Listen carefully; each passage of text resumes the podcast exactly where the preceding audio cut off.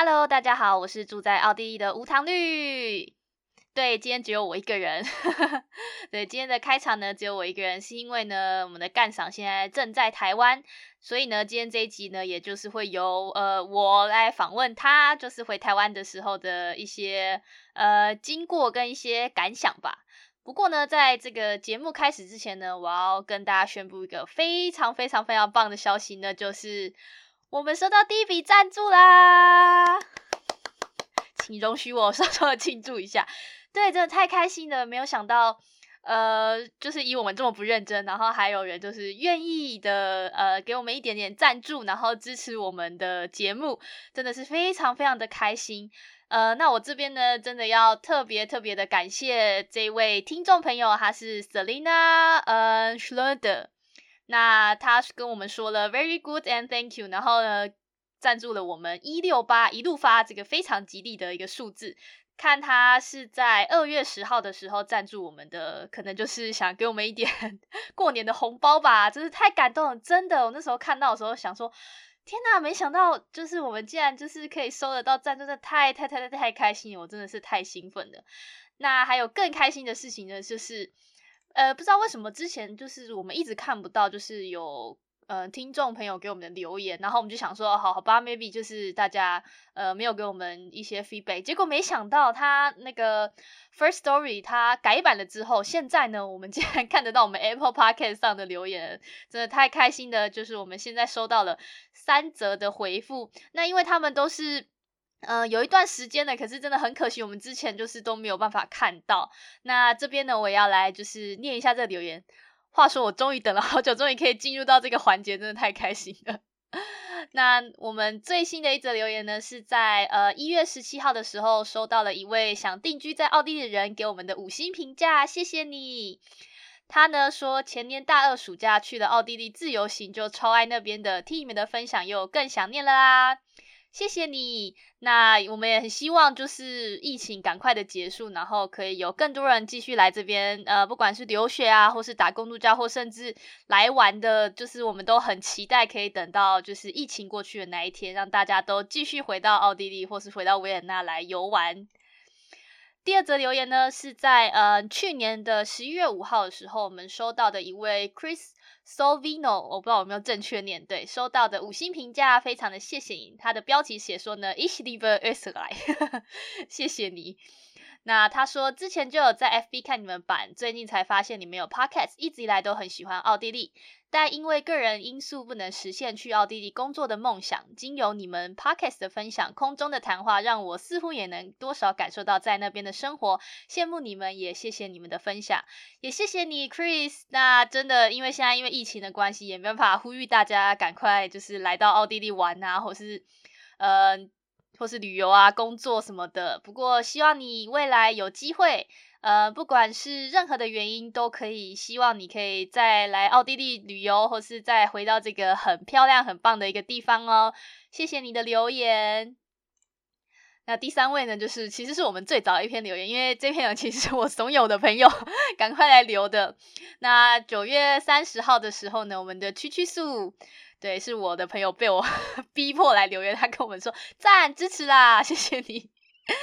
那听完了这三位的留言呢，真的真的非常的开心。其实我们的确就是上架速度的确没有很快，那有的时候也因为呃不管是时间问题啊，或是某些主题，其实我们也需要。就是想要再多讨论一点，然后再做录制，也也因为我们毕竟才刚开始，真的没多久，然后不是太熟悉，所以有的时候会需要花比较多时间，不管是在前置的讨论，然后录制过程中啊，跟最后的剪辑，其实都呃会需要花一些时间啦，对，所以就是导致我们没办法。嗯，这么长路，然后这么的长上架，但是还是真的真的很开心，可以收到你们的任何的一点点的留言，真的非常非常的开心。你们的支持呢，就是给我们最好最好最好的鼓励跟动力了。希望呢，所有就是有在听我们节目的朋友都不要吝啬的，在我们的 Apple Podcast 下方啊，或是在任何地方留言，让我们知道哦。那当然，你喜欢我节目，也可以就是利用我们的那个赞助连接，请我们喝一杯饮料、一杯咖啡，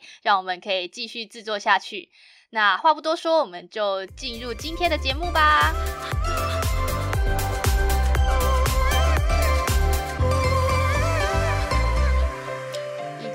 超过一年的新冠肺炎疫情，直到现在呢，整个欧洲其实都还是深陷其中。而台湾呢，经过了二零二零一整年的超强防疫，最近也非常棒的解除了社区感染的危机。其实之前呢，我们一直都是从呃网络啊、新闻，或是也从亲友那边得到一些关于台湾的防疫资讯啊，或是呃听到他们对于防疫的一些感想。也并没有真正的嗯亲自了解到台湾这些防疫政策啊，还有为什么台湾能够真的守的这么好，没有真正的亲身体验过。那之前呢，我们也聊过了很多集的奥地利防疫，当然也就是 抱怨了很多。所以这次终于呢，可以从另一个角度，也就是借由呢国外的留学生回到台湾，来看看疫情下台湾和奥地利防疫的两个世界到底有什么不同呢？好，那我们这集就要来欢迎我们的特别嘉宾回到台湾的干赏，欢迎。嗨，大家好，我是干赏，我现在在台湾。有没有跟大家介绍一下？就你这次就是，哎，为什么突然跑回台湾了呢？哦，这次就是嗯，个人因素，家庭因素。哦，不方便透露。私人理由，没什么特别的，反正就是呃，有一些事情就一定要回台湾，所以呃，算是比较临时的买了机票。然后就飞回台湾了，大概提早一两个月买机票而已。对，OK。然后，哎，现在机票其实还算蛮好买的，就是。可是不是听说，呃，现在机票很贵吗？那你当初就是机票这部分是大概买多少钱啊？然后跟之前的机票比起来怎么样？其实我觉得还好，因为，嗯，说很贵很贵，可是其实跟我之前往返台湾来说。我觉得贵不了太多，而且尤其我这次因为我不太确定什么时候回来维也纳，所以我买的是单程机票，所以加起来其实只比原本的买来回机票大概贵个一两百块，可能一百块欧元的，所以我真的觉得完全是 OK 的。其实还好啊，因为以之前不是新闻都说啊，看到比如说长荣或是华航一一回去就是一千多欧吧，然后只有一趟这样子。对，因为之前长荣。对啊，这一一一度涨到一千多欧。那原本在没有疫情的时候，其实而且一千多是单程哦。原本没有疫情的时候，来回其实才也就一千欧吧，所以等于整整贵了将近 一倍，甚至超过价钱。对，所以是蛮蛮可怕的啦。那我这次搭乘的是阿联酋啦。对，然后阿联酋的话，就是它每周都还有一班或是两班飞机，它在杜拜转机，然后。嗯，价钱上就来说还 OK，对，大概四百到五百之间单程。哦，那听起来还行啊，就是没有到真的很夸张那种天价。那就像你在回台湾之前呢，就是比如说因为现在防疫嘛，那有没有就是一些什么的准备啊？比如说不是有要找一些防疫旅馆，或是有一些填表格这样？那可不可以就是跟我们分享一下，就是你这段的过程的，就是有做什么样的准备？那从维也纳回台湾呢？嗯，相对来说还是比较简单的啦。基本上你就是自己买了机票，然后在登机前的应该是四十八小时内必须有一个这个 corona 的阴性证明。那其实大概就是这样。那其实台湾这边是比较严格的，就是说一定要先找好防疫旅馆啊，然后或者是你要有一个可以隔离的地方。那我这次蛮幸运的是说，诶，就是我爸妈就决定说去住旅馆，然后让我一个人住在家里面十四天隔离这样子，所以我就省去了找防疫旅馆的的一个麻烦，因为呃，因为过年期间的关系嘛，所以大部分的防疫旅馆几乎都被订满了，然后那个因为一些呃一些一些特别个案的关系，那。指挥中心也是规定说，原本的你可以在一个房间里面隔离，现在变得不行，一定是一个一户一人、一人一户的方式隔离，所以这也大大增加大家需要去找防疫旅馆的的的需求嘛，所以就变得供不应求。所以基本上我那时候看的时候，已经找不到桃园或者是台北的，就全部都已经满了，就对。对对，北部的防疫旅馆都没有了，所以就是。就最后是决定住在家里面。那我爸妈自己出去住旅馆的话呢，是比较简单的，而且也有旅馆有这样的配合的专案，就是说，哎，比常住十四天，因为有家人回来防疫，那他稍微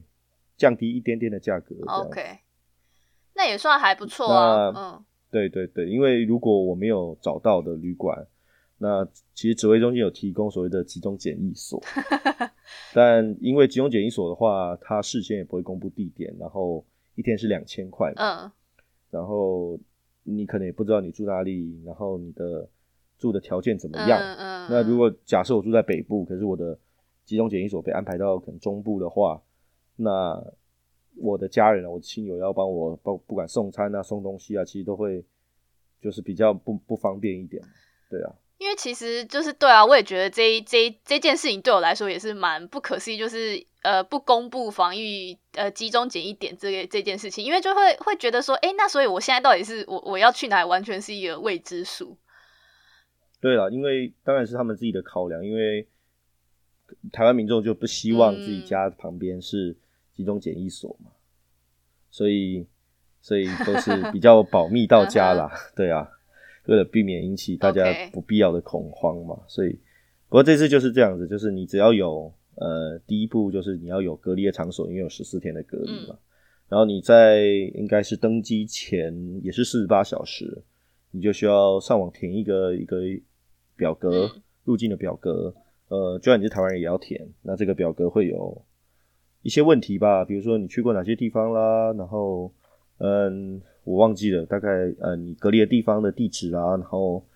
嗯时间啊这之类比较基本的东西这样。OK，那就是准备好了之后，接下来就到了那个飞机上的过程嘛。因为呃还蛮多人在 都都会就说，呃，在飞机上好像感觉是特别容易的感染，就是因为大家在密闭空间嘛。所以，那你现在就是在上飞机的时候，有没有诶特别做什么准备？有没有像就是穿什么防护衣啊，还是有什么 就是比较紧张一点的感觉？嗯，我就从呃机场开始讲起来好了。就说嗯，到维也纳机场之后，那其实还是蛮多人的啦，就是那班飞机，所以我们其实，在候机室外的时候，就已经很难说真的保持一个安全的一个距离对，所以其实从候机室外，其实大家就已经有点挤在一起了，然后呃，也蛮多人其实没有真的很确实的戴好口罩的。嗯，对，那我有看到一些呃人之间有争执，就是有些人就说，哎、叫人家把口罩戴好，嗯那有些人就是完全不听，然后就是耍无赖还会有子。现在还有这样子 不愿意配合的人。对对对对对对对，然后后羿之外其实还是蛮混乱，所以我当时也是，哎、那我就躲远一点，嗯嗯然后等到哎、最后我再登记就好就不想挤在那边，因为你要登记的时候其实是最挤的时候，最混乱。然后对最混乱、最挤的时候，然后呃就就有点不安全吧，所以我自己有稍微注意这个地这个点。嗯那上飞机之后，其实呃从维也纳飞往杜拜的这班班机呢是非常非常的满哦是哦 很 很还有意外多人吗？奇怪。是的，是的，是的，很多人很多人，因为毕竟很多人呃很多国家可能还没有那么严格的入境限制嘛，哦所以呃从奥地利还是可以飞到杜拜去很多很多其他的国家。好，有点难想象啦，对对对，任何任何地方，对，所以大家目的地不同，但是从维也纳到杜拜这个嗯。飞机是异乎异常的满，哇，对，基本上没有所谓的梅花座啊，也没有哦空椅座，都没有，就是正常的飞机的座位，大家都紧挨着这样。嗯呃，其实我也没有预料到这个情况，我原本预期是因为大部分搭长龙回去的人都告诉我们说啊，前后空一排，对啊对啊，左右甚至是比如中间是四人座，一个人就一个人坐，嗯然后前后还空一排，所以是完全非常宽裕的对这个乘坐空间，你基本上不会碰到其他人，除了在厕所以外，对吧？嗯可事实上我自己坐飞机，结结果就是，呃，我我刚好还还算好，我选了一个靠走道的位置，嗯，那等于说我左边会有人，但是前后左右其实也都都是客满的状况，哇，那那就是要小心一点嘛。所以我我反正就是口罩，我尽量就是我我是戴 N 九五的口罩了。OK，那 N 九五口罩加上面罩嘛，那就是戴好戴满嘛。那其实大部分在飞机上的人基本上都是呃就是戴呃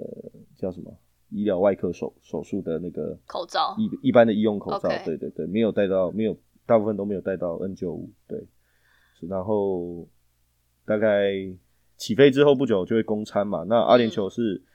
呃还蛮特别，它还继续供热食，也就是说跟平常的航班其实是一样。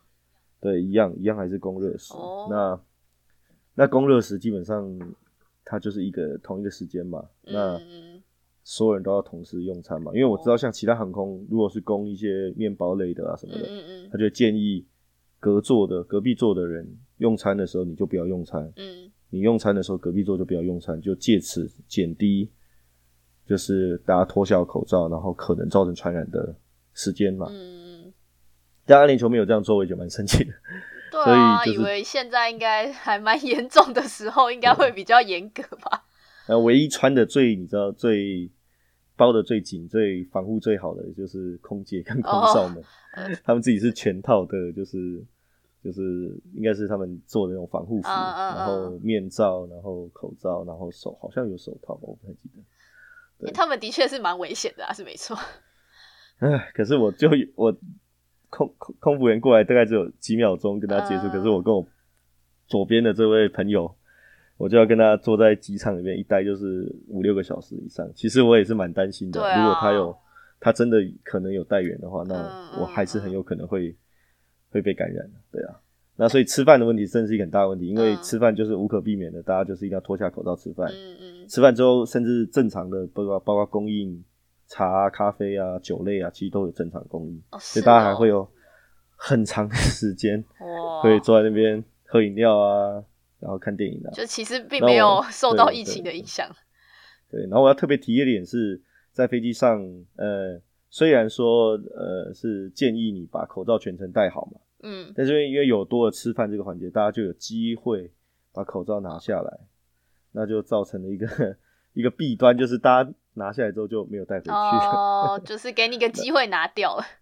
对，大家可能是忘记，可能是就是觉得不想啊、比较舒服，嗯好像也没关系，因为毕竟都脱了嘛，对啊就，破例了嘛。那所以我左边这位小哥呢，就吃完饭之后就很长时间都没有把口罩带回去，哦哦对，然后直到忘记了吧，可能他要睡觉什么之后，他才又慢慢带回去。嗯，对，所以其实我认为，如果真的在飞机上有带源者的话，交叉感染几率其实是蛮大的。嗯哼嗯哼。嗯哼。对，飞机的确是，对啊，你看那么多境外一日或什么的案例，其实都是从飞机上嘛。对，但是至少呃，我应该是没有得啦，因为我回来就完全没有任何 症状。对，所以我觉得你可以说安全，你也可以说不安全啊。我的我的情况是，诶，即使这样这么松散的一个机上的一个嗯防疫，包括厕所啊什么，它也没有太多的防疫吧，它也是提供大家包括卫生纸啊什么什么也都是有的。那有比如说多了，比如说什么消毒酒精或者什么之类提供吗？啊，对，没呃比较有趣的啊，当然就是现在它通常以前过夜包啊，嗯嗯。就换成防疫包，以前是面罩啦、呃那个眼罩啦、耳塞啦，可能袜子啊什么，这次就换成了口罩啦，然后然后消毒酒精啊，嗯然后消毒的这个这个擦拭用的那个纸巾这样子。OK 所以就换成这个防疫包，我觉得还蛮有趣的哦。还不错那。事实上我觉得蛮有用的，因为嗯，还是增加一点一点点的防护，因为像呃，就还是继续拿我左边这位小哥来举例，他自己他就只有戴一个口罩，什么都没有，嗯，就空手上飞机。嗯，那比如说吃饭之前，那他就诶可以拿消毒酒精把自己的桌子擦一擦，把自己手擦一擦。那我就会觉得好啊，这对他也会是比较安全，对我其实也是比较安全的。那我当然我是喷满嘛，嗯喷就是把，包括像你看电影的荧幕啊，你也把它喷，嗯嗯嗯因为你会去触碰嘛，那桌面也是触碰，然后包括扶手，包括安全带，我都有消毒过一次。嗯那我上厕所也是门把手啦，然后坐垫啊，然后按冲水按钮啦，然后水龙头啊，我都也是进去就拿着我自己小小一瓶酒精喷的喷喷雾，然后我就把它喷一次，然后擦拭一次。那我觉得我自己这样的防护算是有做到位了啦。，OK，因为如果你说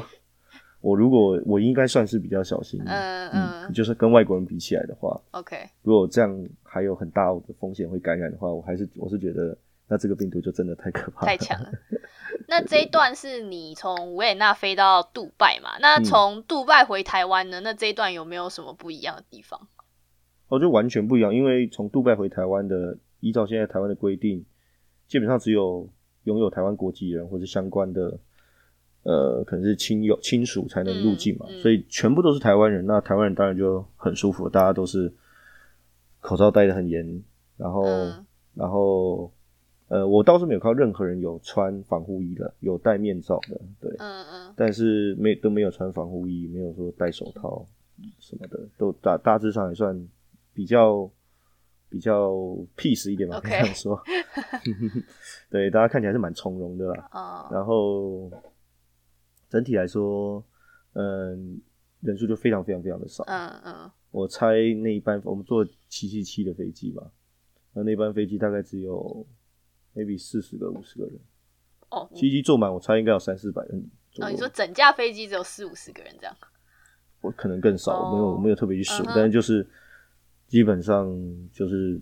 完全会隔排坐了，或者哦没有到隔排那么夸张，但是至少一排，比如说一一个一个四个座位或三个座位一组，就只有一个人会坐，我自己就是这样，对吧哦，那就那四个座位我自己就包下来了，对，心情上也比较放松一点，就不用跟心情上也比较。放松，对对对，然后台湾人也做的很就是，哎，这能能能不接触就不接触，所以 对啊，大家比如说坐坐的话，就全部都靠窗边，靠到最里面。这样子就尽量避开。尽量远离走廊，所以我觉得还算。这一上一上从杜拜回维纳这班飞机就是，呃，杜拜回台北这班飞机就完全就放松下来。哦，OK，就是没有对这么紧张那因。为我还可以躺平的睡觉，嗯我也觉得很舒服。嗯哼这样子 OK，那这这经过了飞机这一段嘛，那落地之后呢，就是台湾现在在落地之后有没有特别做一些什么消毒啊，或是有没有什么的呃检查或什么样不一样的地方？检查检查，当然就是，呃，我我下来那一阵，刚我我到台湾那一阵子，刚好是英国的所谓变种病毒嗯特别流行的嘛，所以呃，在要落地之后，那就是呃，就有应该是防疫单位或是不知道，他就是请呃从英国来的人先下飞机，哦哦，OK，对或者有去过英国的人，那、因为去英国人他是要另外隔离集中检疫嗯的，对他可能有不同的方式，我就不清楚啊，意外还蛮多的。哦，就是对啊蛮多人其实也是，不过我觉得大嗯家也还好，就是说大家也不会说，哎、我、看到哦，你你去英吓到哦国就吓得，OK 半死，不会啦。我觉得大家都可能在国外的话都啊，已经也见惯已经很习惯了。除了这点，他们先下飞机之外，其他还算蛮正常的。反正下了飞机之后，最重要就是要看你的，对啊，接下来就是接下来十四天的防疫的这个隔离的这个证明书吧，我不知道叫什么。嗯哼对嗯哼，那它是一个手机上面的一个网页，那它是要大家要收到一个确认的简讯，因为未来的十四天，它就是会根据这个手机的 SIM 卡来追踪你，OK，那你是不能够离开这个位置的。所以那时候有被 打电话吗？有被敲门吗？没有哎、你说隔离的期间没有啊期，间没有，没有，没有。反正在机场就是，如果你没有 SIM 卡，台湾当地的 SIM 卡就是要买一张。那我是，嗯，我是我家里有嘛，嗯所以就填了我家里的电话，然后请我爸妈帮忙代收了一下简讯，然后就做算是对那张 SIM 卡做了一个认证 OK，嗯哼，对，然后出关之后，其实，嗯，我我也觉得没有很严格，因为因为入境什么都很很顺畅，因为人很少嘛。对，然后甚至出来还等了一下行李，对嗯嗯，对，等了一下，等了等了一阵子行李，其实 对，那行李明显的应该是被大量的喷洒过酒精的，对，因为很冰凉，哦，狂喷，很冰凉，还有水柱，嗯我猜啦，应该是啊，应该是会。对对对，然后就是一路出来，其实也没有特别人管你。说实在的，你一出来，然后嗯，也没有说诶强制你说啊、要去隔离检疫啊，或者要怎么样的啊，那把你拦住啊，然后拦查问你是哪里啊，然后分配都没有，反正就是你自己就出来自己找自己的亲人，然后就是找我爸妈，嗯然后就直接上车，因为亲友是可以亲是可以接送的，哦，是可以接送。对对对，就是接送到隔离的地点，对。对，所以我想这个还算一个比较便民的一个做、嗯对，但是我们当然当然是很小心，我就是比如说我妈妈开车，那我就是坐在后座，嗯嗯，就是还是有稍微注意。而且对，那我我摸过所有地方，我自己也是把它，比如说车门把啊、嗯座椅啊什么的，我也是全部用酒精把它喷了一次，那才回家。嗯哼。哎，那我好奇，等一下，我问一下，就是像在机场里面啊，现在因为就是班机减少非常多嘛，那像比如说我好奇说他们哎这些机场里面的餐厅啊、免税店啊，或者这些，他们都还有在营业吗？还是只是就是只有少数的在营业？嗯，好问题。嗯，免税店的话是有，免税店是有。那餐厅的话也是有，它只是说就是你好像要现场用餐的话，可能要隔开，完全隔开做，就这样的。所以都还是有，对，免税店也有，所以蛮意外的。可是好像，嗯，不过本来入境，所以对入境的动线的免税店，免税店就非常少，就一家，那家啊那家有开，所以我不晓得出境怎么样。那现在杜拜的话是全部都还有开，包括餐厅，包括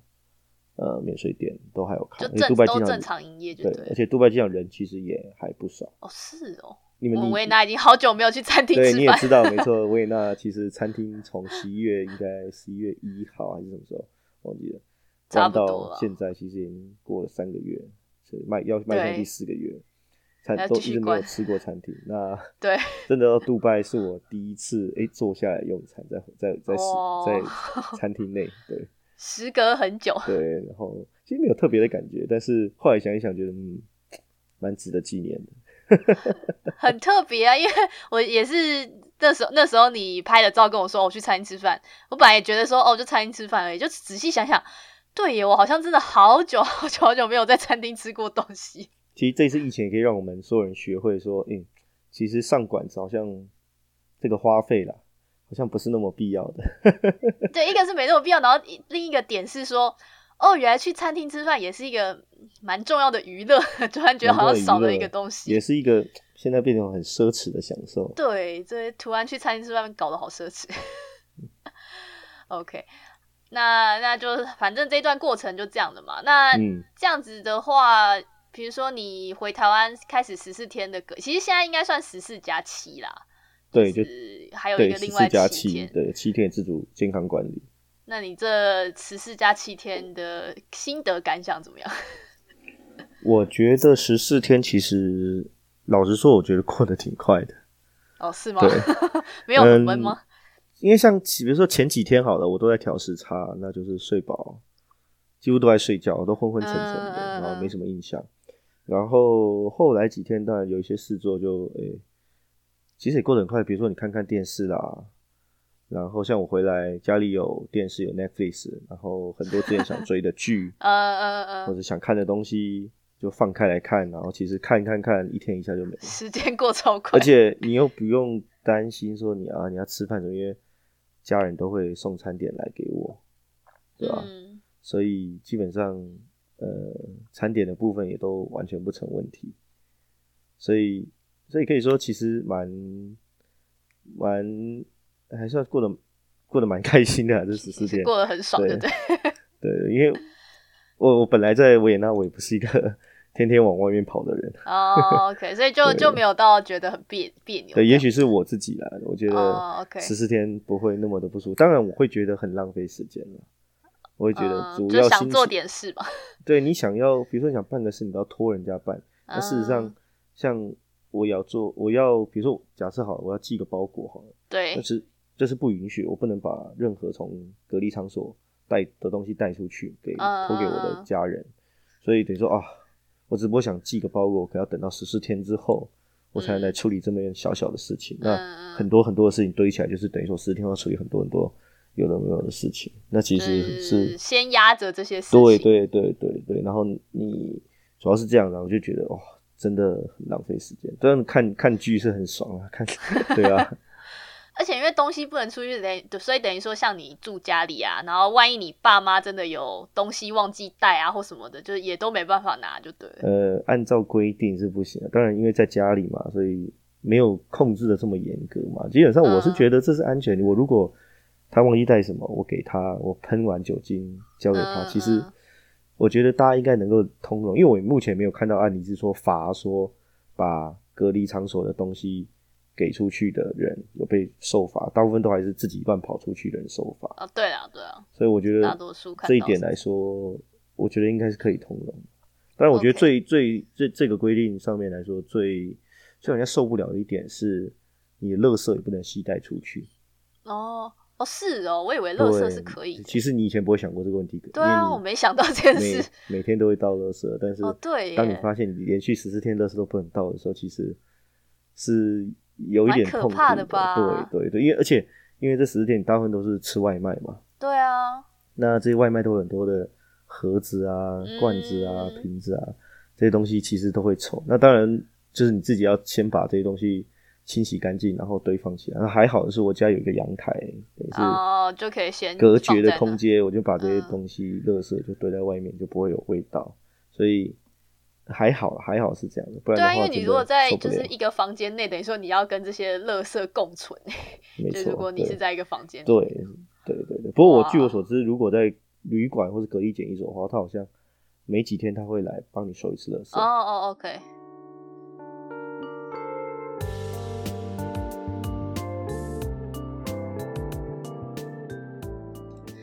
那比如说像诶、因为其实像欧洲这边爆发疫情，大概是已经去年三月的事嘛，其实已经算是快要一年了。嗯，那就是因为算前一年的话，就是都一直在待在欧洲，然后待在奥地利。那接下来就是今年回到台湾之后，有没有觉得心情上，或者是说，比如说你自己的体验啊，或是你自己看到的媒体啊，或是台湾人对于这个疫情的，就是感觉？我觉得哦，说实在，我觉得两边对疫情的态度是天差地远，所以其实让我很不习惯。就比如说我刚回来的时候，其实那阵子刚好是就是哦，对对，布布桃件那时候，嗯、正在正在发烧嘛。那其实我我听到我我看新闻嘛，嗯，那发现才发觉，就一两个案例，然后哇，这天翻地覆。然后我跟我所有朋友啊，跟我家人聊到这件事，他们都显得非常非常的紧张，他们都觉得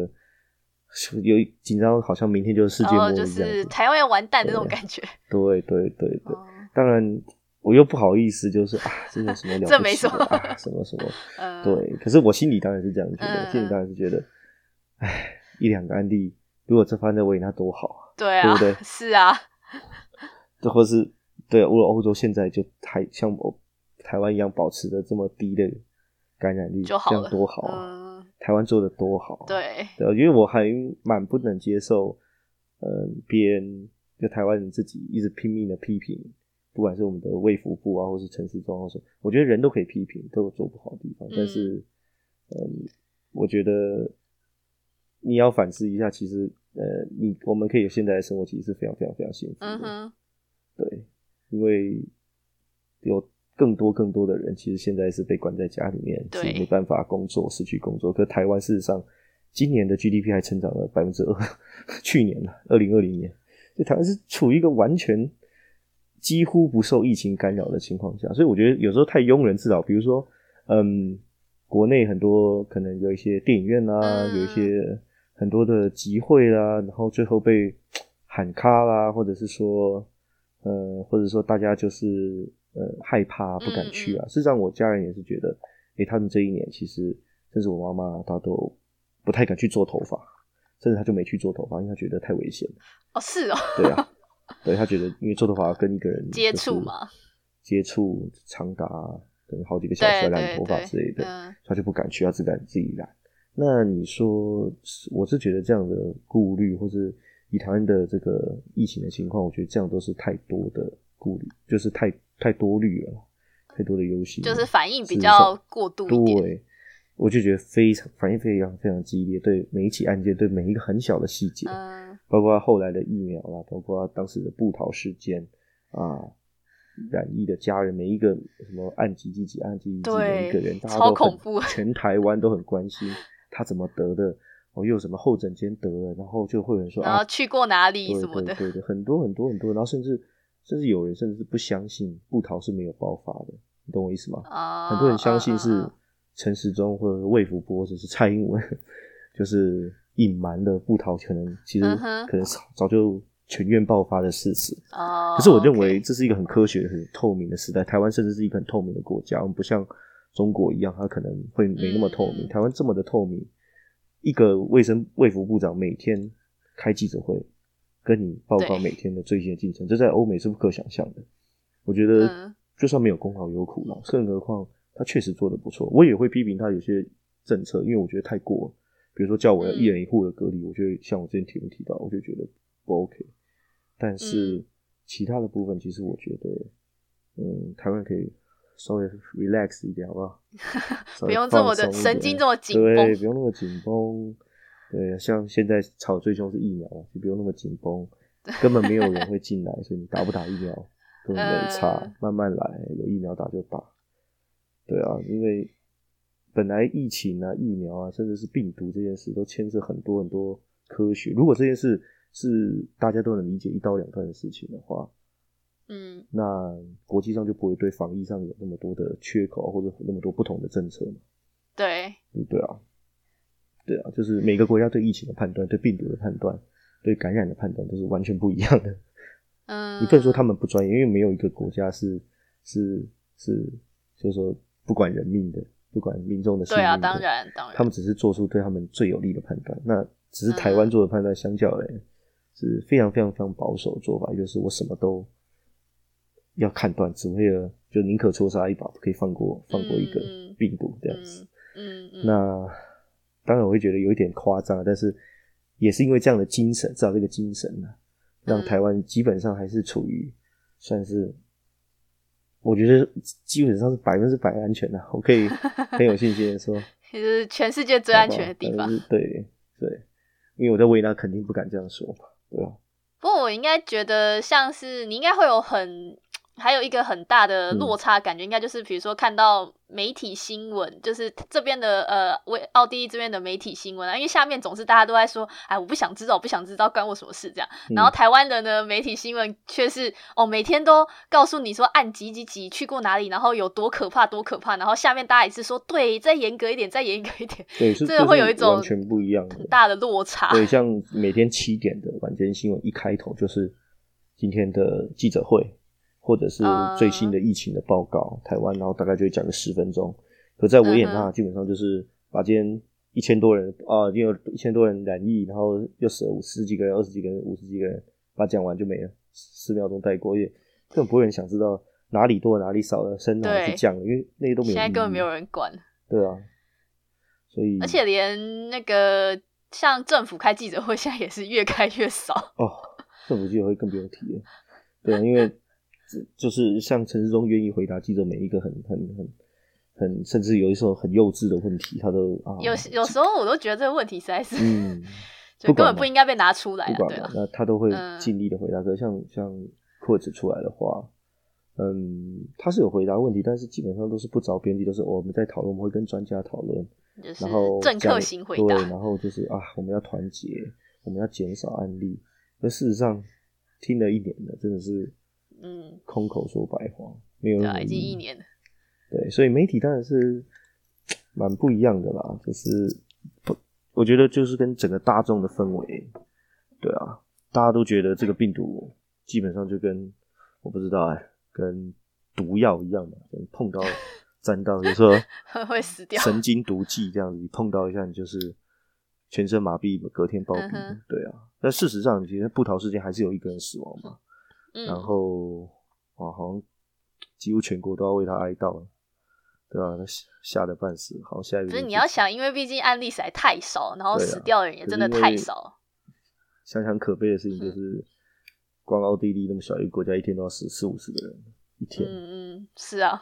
所以真的要珍惜啊！我觉得大家现在一天的案例就是都早就超过，早就超过台湾了很久很久很久。所以真的要真的要好好珍惜自己。在的地方，然后很多人努力，很多人牺牲，就像我们自己，我也认为，我说我做了牺牲了，我进来隔离十四天没有乱跑，然后我很注重每一个呃消毒啊、防疫的环节，其实我是牺牲了某些东西啊，对不对？可是我认为这是我应该做的，这就是一个国民一个共同的意识嘛，嗯，对啊？那其实是很多人为你这样做，很多人甚至因为这样他不回家过年。然后换到台湾，基本上是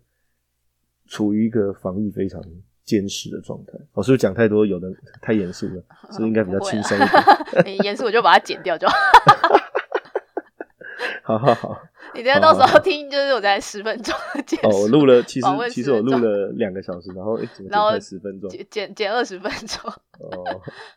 那那像比如说，呃，刚刚讲的媒体嘛，那你觉得在路上呢？就是比如说你看到路上这些人，就是大家的应该怎么说？大家比如说，比如戴口罩的状况啊，或是大家呃隔着社交距离的状况，或是比如说如果你要去买东西吃，或是去餐厅吃这种状况，我觉得一半一半吧，或者是说还是蛮多人觉得还是看起来跟往常一样，就是嗯。就是口罩会摘下来，或者是戴一半这样子在路上走路。但是基本上我看到所有人进到店里面啊，或者要跟陌生的人接触，比如说你要点餐的时候啦，你要买东西的时候，大家都会下意识的把口罩拉起来。我觉得这个是，我觉得是你你花再多的钱都都换不来的一种教育的成果。对，真的是这样子。因为在奥地利，甚至是不是应该要他们？好好戴口罩，一天发给他们幼儿园之类的，大家才肯愿意把鼻子遮起来。对对对，所以真的是这些是我觉得都是大家自自愿的，就是大家愿意为了就是台湾做这样的事情。就也许没那么伟大，就是怕自己被感染。可是就是很好啊，就是大家在接触的时候戴上口罩。以台湾现在这个状况来说，这样已经是万全的防护了。这大概像是一个我不知道，嗯。保险套加避孕药，双哦双重双重对对对对双重保护的，就是这个受孕的几率会降到最低，几几乎接近于零，接近于零。所以所以我觉得我觉得很好啊，就是政府这样做，然后民众也非常非常的自觉，嗯嗯，其实就造就这个环境吧。然后嗯，我想如果这是。住在台湾的管听众可能听我讲没什么特别，但是我自己回来，因为我才刚结束二十一天的对的隔离跟自主健康管理，那我出来这样走动，我会觉得这样真的是一个蛮特别的经验，因为我过去的一年都算是完全失去了这样子可以自由自在的想去哪里就去哪里，想吃饭就吃饭的自由，是真的，嗯。所以其实你的这种自由，我觉得。比较不一样的应该是说，因为在维也纳其实接近了一年都是一个不完全，就是没没有像之前一样自由的生活。可是你回到台湾，比如说你忍耐了 这二十一天之后，就你可以换到了出关，其实是一个真正的自由。呃，对，就是先先把自己先让自己失完完全全失去自由二十一天，对，你就会换到真正的自由的感觉。对啊，没错，因为。住在台湾的听听众可能真的没办法想象，嗯，就像我们前面说的，就是上个餐厅吃一顿饭，其实是我们好久好久都没办法做的事情，更不用提你可以在吃饭的时候跟几个好朋友见面，对这样的事情。那嗯，电影院也可以去电影院，然后你可以到处自由的移动，嗯，然后嗯，你不用看到人多的地方就害怕，你还是可以享受很热闹的过年。嗯，去去卖场，去那个呃百货公司，其实都还是可以感受到，其实嗯，大家可能也许会怕，有一点点怕，但是其实还是蛮热闹的，所以我觉得嗯，真的是。完全不一样的感受了，对啊，因为像其实，呃，蛮多人就是看到说，哎，比如干场现在回台湾接触各地之后，开始在外面到处跑啊，可以吃东西干嘛？其实我们说很多在维也纳或者是在欧洲的这些朋友，其实其实都非常非常羡慕，就是现在在台湾的人。啊，我突然想到，那我们在台湾的听众会不会现在有点害怕了？因为因为在外面走 啊。对对对，我是不是要公布一下我的 足迹？足迹。你要戴 N N 九五口罩去外面。哎，说 N 九五也蛮有趣的，就是因为像欧洲嘛，欧洲就是强调说，嗯，升级啊，像奥地利就升级了，说你现在佩戴只能佩戴 N 九五，因为它效力会比一般的医用外科口罩来的强。可事实上，台湾呢，我们作为一个防疫非常成功的国家呢，我们只用了医用外科口罩就守住了这只病毒。当然有很多原因啦，但是我觉得，哎，这就是一个完全不一样的思维。对不对？嗯，甚至是为什么我会提到这件事？因为我要，呃，现在奥地卖 N 九五可能比较贵，对，所以我其实有打算从台湾带一些 N 九五回维也纳。那其实我跑了蛮多地方，都买不到 N 九五。那我原本是想说，哎，是不是这个东西被管制了？就嗯像年初、嗯去年出口罩的是一样。就后来问了药局说不是，他说 N 九五会不卖的原因是因为根本没有人买。哦，你懂我的意思嗯吗？他说并不是管制，你要买是可以买，但是太少人买因为根本没有人买，所以我就不会进这个哦这么贵的东西，对啦价格相对也比较高一点。哎、我就觉得哎蛮、有趣的，就是哎、在这边反而大家哎、对防疫的这个心都这么的严谨的时候，反而没有说人人去抢 N 九五嗯，大家其实不管是说很听话，或者是说也认为其实戴用外科口罩就够了，嗯就相信这件事情。嗯，我我也觉得是蛮没没说对错啊，但就是就是跟奥地真的是完全就不一样。像奥地就是啊要再加强啊啊，一下说面罩没用，一下要说医用外科口罩没用，要 N 九，那接下去你现在疫情还是没有降就，是是那接下要穿去是不是防护衣上街。对不对？对对啊，我觉得有时候他们就一直没有抓到重点，在我看起来嗯这件嗯事情就是一个很好的而。且我觉得他们，呃，其实我觉得奥地利政府说要改戴 N 9 5还有一个原因，就是我个人认为啦，我不知道，我猜测他们可能嗯觉得，就是 N 9 5口罩这种就是遮住鼻口的方式，好像没那么容易，就是让你就是鼻子露出来。比起医疗口罩，我个人认为他们的思维是这样子，我猜测，那就叫他们戴把鼻子塞住上街啊，对不对？对我真的 不太懂啊。嗯 OK，、大家以后都戴氧气呼吸面罩上街。最重要的是不要让大家上街吧，其实应该是 嗯重点应该在。不过啊，对啦，反正现在大家，我我们其实，在欧洲也都蛮习惯就是这样的生活。嗯就是所以现在还是都是戴着 N 九五。，对，现在就是嗯，除了戴这种类似 N 九五的这种口罩以外呢，就是如果你要去剪头发呢，你需要提供你四十八小时内的阴性证明。哦，对 就对，然后哦之后也会就是他会好像会发每每个人一个，就是每个月好像有什么五个快赛还是怎么样的吧，就是用一些有的没的方式，我也不懂他们在做什么。嗯哼，好，没关系，我们这一集也不是要讨 对，论只是提到一下。嗯哼 OK，啊，这一集其实聊了蛮多，就是对啊，因主要主要是比较特别，是因为是由一个就是待在国外，就是经过这次的疫嗯。情，然后待了一年了之后，然后又回到台湾，然后看到台湾防疫手这么好的这种过程吧，然后跟心情，对对对，我觉得这个这一次回来也是，嗯，感触很多，就我觉得，嗯，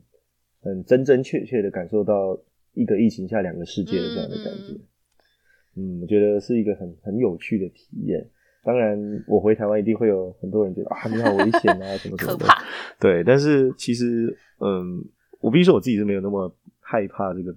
这个病毒的。我不是说我想要得，嗯但我只是觉得，我觉我觉得我我比较用正面的心嗯态去、去面对吧。就是我如果得也是得，但是我觉得，嗯，有些生活还是要上个事还是要过下去嘛。对啊，那其实我觉得，诶，其实即使是这样，我过了一年，然后回到台湾，现在我也健健康康的，我觉得，诶，嗯，也许我的方法是对的吧，也许我想法是对的，我不知道嗯，至少到现在是这样子，那我也蛮开心的。然后看到台湾的大家其实不用像，因为我真的没法想象，如果台湾像奥地利这么严重，台湾人是不是得每个都忧郁症的，甚至是全都把自己关在家里足不出户，然后甚至像我们在奥地利也发生，就是嗯，可能会对身边人发生。就是产生极大的不信任感，对，会啊，一定会影响之类的这样到你对的问题。你身对。你会你会害怕，你会猜测，有点像是以前在猜测匪谍是谁一样，你在猜测谁身上带有病毒。嗯我觉得台湾如果发生了这样的事，就会像中国一样。我我这边提一个题外话，就是像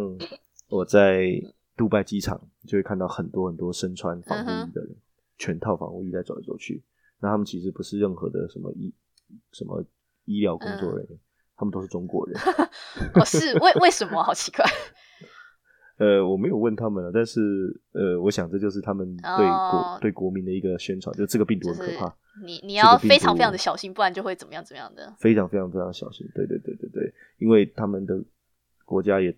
也曾经对在武汉的时候也是也是大爆发了一次，非常非常的严重，所以造成对他们国家的内部一个非常大心理阴影，嗯嗯对这个害病毒是极度的害怕，所以他们才会表现的这么，不是说表现，他们的穿着上才会到这么夸张呃夸张的地步。对对对，所以我也很庆幸台湾没有要经历这一段，因为不然的话，我觉得台湾会跟中国一样，大家会很不信任嗯任何人，甚至是政府，然后会处于很深很深的害怕之中。因为我觉得这跟欧洲人是的想法是完全嗯不一样的。我们就是我我的朋友们或者我的家人们，就像我的爸妈就不用经历。嗯，像我在欧洲经历的那些狗屁倒灶的政策啦，嗯或者是很不确定的感觉啊，这些对不确定性，我觉得是最可怕的。嗯，真真的是很好很好，不然他们光现在光是每天看新闻骂他们，就是精神崩溃。。对对对，好啦，我们今天呢就也聊得差不多了，非常感谢现在在台湾跟我们连线的干好谢谢大家。的收听。那这次呢，可能录音的品质呢，也许会没那么的好，因为我们是第一次的尝试用呃，就是 Skype 的方式来录音，嗯，也也没有没没有测试过，也没有想说，也不知道最终的结果会怎么样。不过还是很期待可以听到这一集。那还是要跟大家道个歉哈，对不对？无糖绿，哈，为什么？因为我们我觉得我们实在太久没有录了。真的很抱歉。嗯，对 对，太过对对偷懒不过太过，嗯，回，因为我后来就回台湾，然后就隔离嘛，然后呃，就是多陪家人嘛，嗯所以时间上来说就没那么充裕。啊、这次录音可能又多隔了一个月、嗯，一个月。了。对啊，对对对对对对，不过大家不用担心，因为我过不久之后又会回到维也对，纳之后了会继续给大家带来更有趣的内容。我也可以再跟 无糖绿合体，对，然后看看大家有什么想听的新的内容，或者是对我们上一次录的这个呃红白红什么红白红的 追剧零时差，追剧零时差，没错，我对第一场啊，你我都忘了自己。那边。追剧零时差有喜欢的话呢，或者有什么新的 idea 呢，都可以欢迎留言，大家留留言给我们。然后记得给我们五星的评价哦。以上就是红红白白红红什么？好累个。真的会有那个，好啦，大家拜拜拜。